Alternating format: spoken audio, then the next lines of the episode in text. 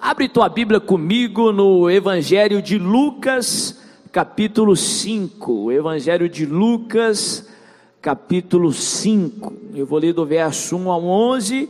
Vamos falar sobre vencer a frustração. O título é Vencendo a Frustração. Vamos lá, a partir do verso 1. A palavra de Deus diz assim: Lucas 5, verso 1. Certo dia, Jesus estava perto do lago de Genezaré e uma multidão comprimia de todos os lados para ouvir a palavra de Deus.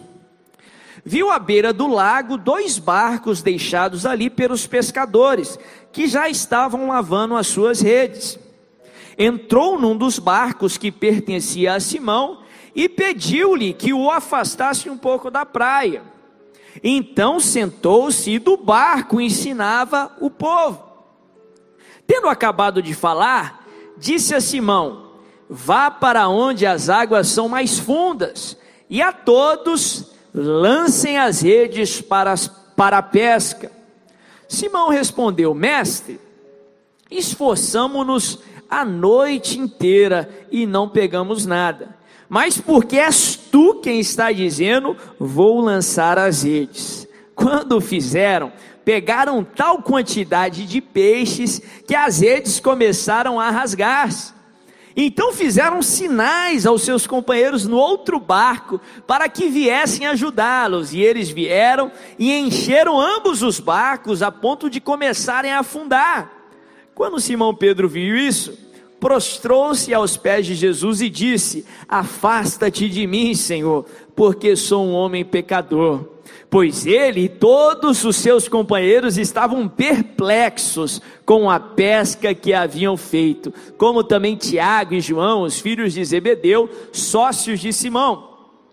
Jesus disse a Simão: Não tenham medo, de agora em diante você será pescador de homens. Eles então arrastaram seus barcos para a praia, deixaram tudo e o seguiram. Olha que poderoso, olha que tremendo. Aqui a Bíblia nos fala no relato a primeira experiência que Pedro, que se tornou o grande apóstolo Pedro, um líder ali no meio dos doze apóstolos do Cordeiro, que tem ali um, uma importância indiscutível para a igreja primitiva mas aqui no texto ele teve a sua primeira experiência com Jesus, com o Mestre. Provavelmente ele já tinha ouvido falar de Jesus, porque a Bíblia fala que o seu irmão André, que também se torna o apóstolo André, um dos doze, ele era até então discípulo de João Batista, e o papel de João Batista era preparar a primeira vinda do Messias, a vinda de Jesus. Então, provavelmente ele já tinha ouvido falar de Jesus Cristo. Mas ele ainda não tinha tido um encontro, não tinha tido uma experiência com Jesus. E o interessante é que a primeira vez que Pedro tem uma experiência com Jesus, acontece um milagre extraordinário, talvez um dos grandes milagres que acontecem em toda a trajetória de Pedro, que se tem relatado na palavra, e olha que ele experimentou muitos milagres. Mas interessante que esse milagre extraordinário acontece depois de um período de frustração. A Bíblia fala que ele tinha pescado uma noite inteira sem êxito. Ele tinha pescado uma noite inteira e não tinha pego nada. E depois da sua frustração, sim, existe vida após a frustração. Deus tem mais para você depois de cada frustração que você passou, em nome de Jesus.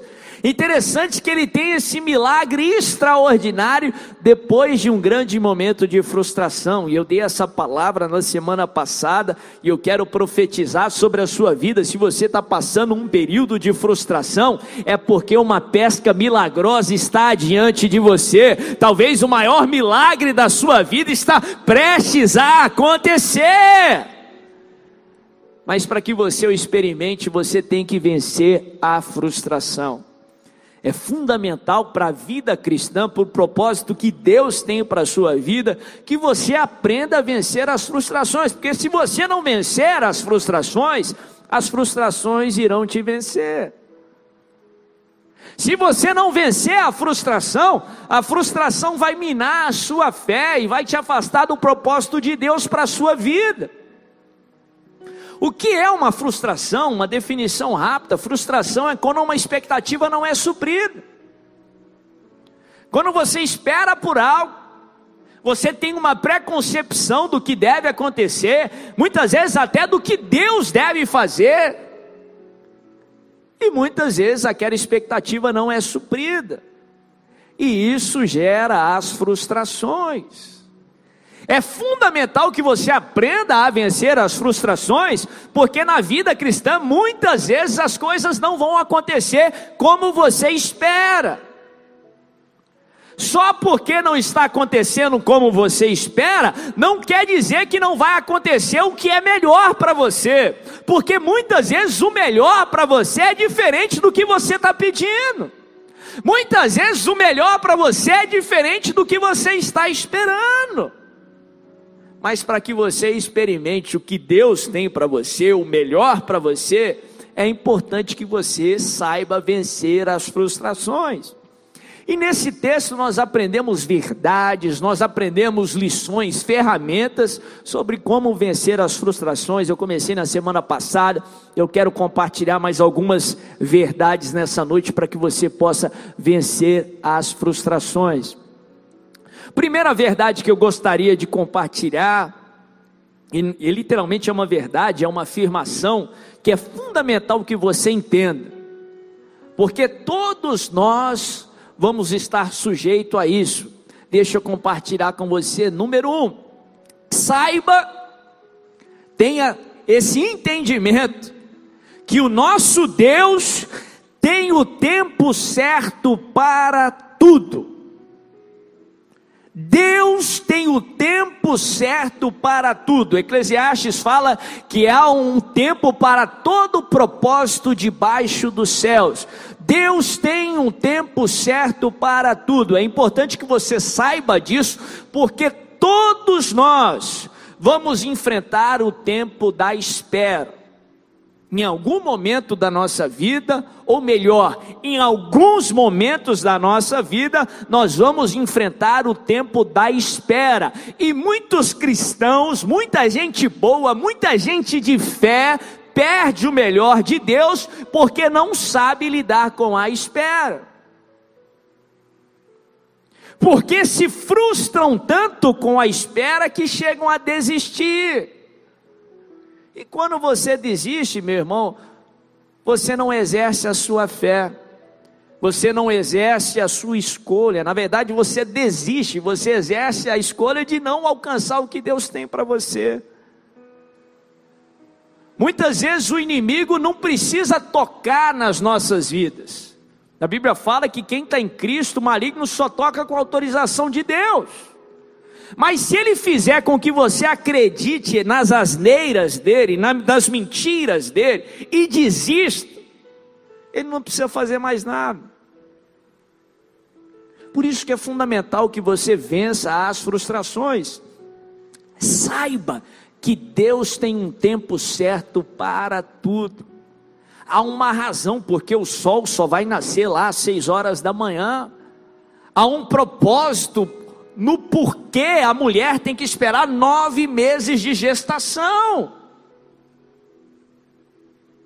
Esse exemplo da gestação é, é fácil de nós entendermos. Se o bebê nascer com três meses, o bebê provavelmente não vai nascer com vida. E a saúde da gestante vai ser muito prejudicada. Eu costumo falar que bênção antes da hora pode se tornar uma maldição. Por isso que é fundamental que você saiba esperar em Deus, porque Deus tem o tempo certo para tudo. Só porque não aconteceu a sua maneira, no seu tempo, não significa que não vai acontecer. Durante os nove meses da gestação, o bebê é formado. Durante os nove meses da gestação, o corpo da mulher é preparado para o momento do parto. Da mesma forma, durante o tempo o ser humano amadurece. Tem um exemplo que para mim é fácil de, de, de, pegar essa ideia.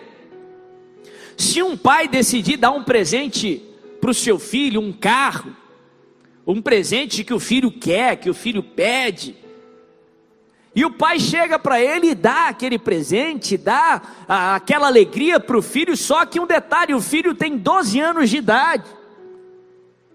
Aquele presente vai ser uma maldição para o filho, porque ele não, não tem condição física de dirigir, em sua maioria, na, na maioria dos casos. Pela lei, ele não é permitido dirigir, não tem maturidade psicológica para ter aquela responsabilidade de dirigir. A bênção se torna uma maldição para a criança e para as pessoas à sua volta. Agora, se o mesmo pai chega para dar o presente para o filho, quando o filho tiver 20 anos de idade, o mesmo pai, a mesma bênção e o mesmo filho, em tempos diferentes, agora a bênção pode ser de fato uma bênção. Agora o presente pode ser desfrutado. Agora o presente pode até cumprir um propósito que o pai tiver naquele presente. Da mesma forma, entenda a diferença do não e do ainda não. Todo cristão tem que saber a diferença dessas duas respostas. Ainda não, não quer dizer não. Interessante que a natureza humana, ela não tem facilidade de esperar. Esperar para a grande maioria de nós é um processo difícil. Talvez pela sua experiência você já lida com a espera de uma maneira melhor, mas em todos os casos exige um esforço. Que a nossa natureza carnal, nossa natureza é imediatista, nós queremos algo para ontem. Deixa eu te dar uma palavra. Aprendemos também na palavra de Deus que Deus nos ama com um amor incondicional, que a sua bênção não traz consigo dores, que Deus tem o melhor para cada um de nós. Eu estou dizendo isso para te dizer que se Deus fizer você esperar, deixa eu colocar melhor, Deus te ama muito, Deus te ama tanto Deus te ama demais para fazer você esperar em vão, para fazer você esperar simplesmente por esperar. Se é algo difícil, se é algo que gera esforço, se é algo que gera até um certo sofrimento, Deus te ama demais para fazer você passar por um sofrimento em vão. Se Ele disse ainda não, se Ele disse espera, é porque a espera é o melhor para você. Lembra do exemplo? O carro antes da hora é uma maldição. Deus não vai te dar uma bênção para que essa bênção te prejudique lá na frente. Deus não vai abrir uma porta para que essa oportunidade arrebente com a tua vida, com a tua família. Saiba que Deus tem o tempo certo para tudo. Enquanto você espera, Ele está te capacitando. Enquanto você espera, Ele te preparando em nome de Jesus. Saiba que Deus tem o tempo certo para tudo em nome de Jesus. Aprenda a esperar em Deus. Amém?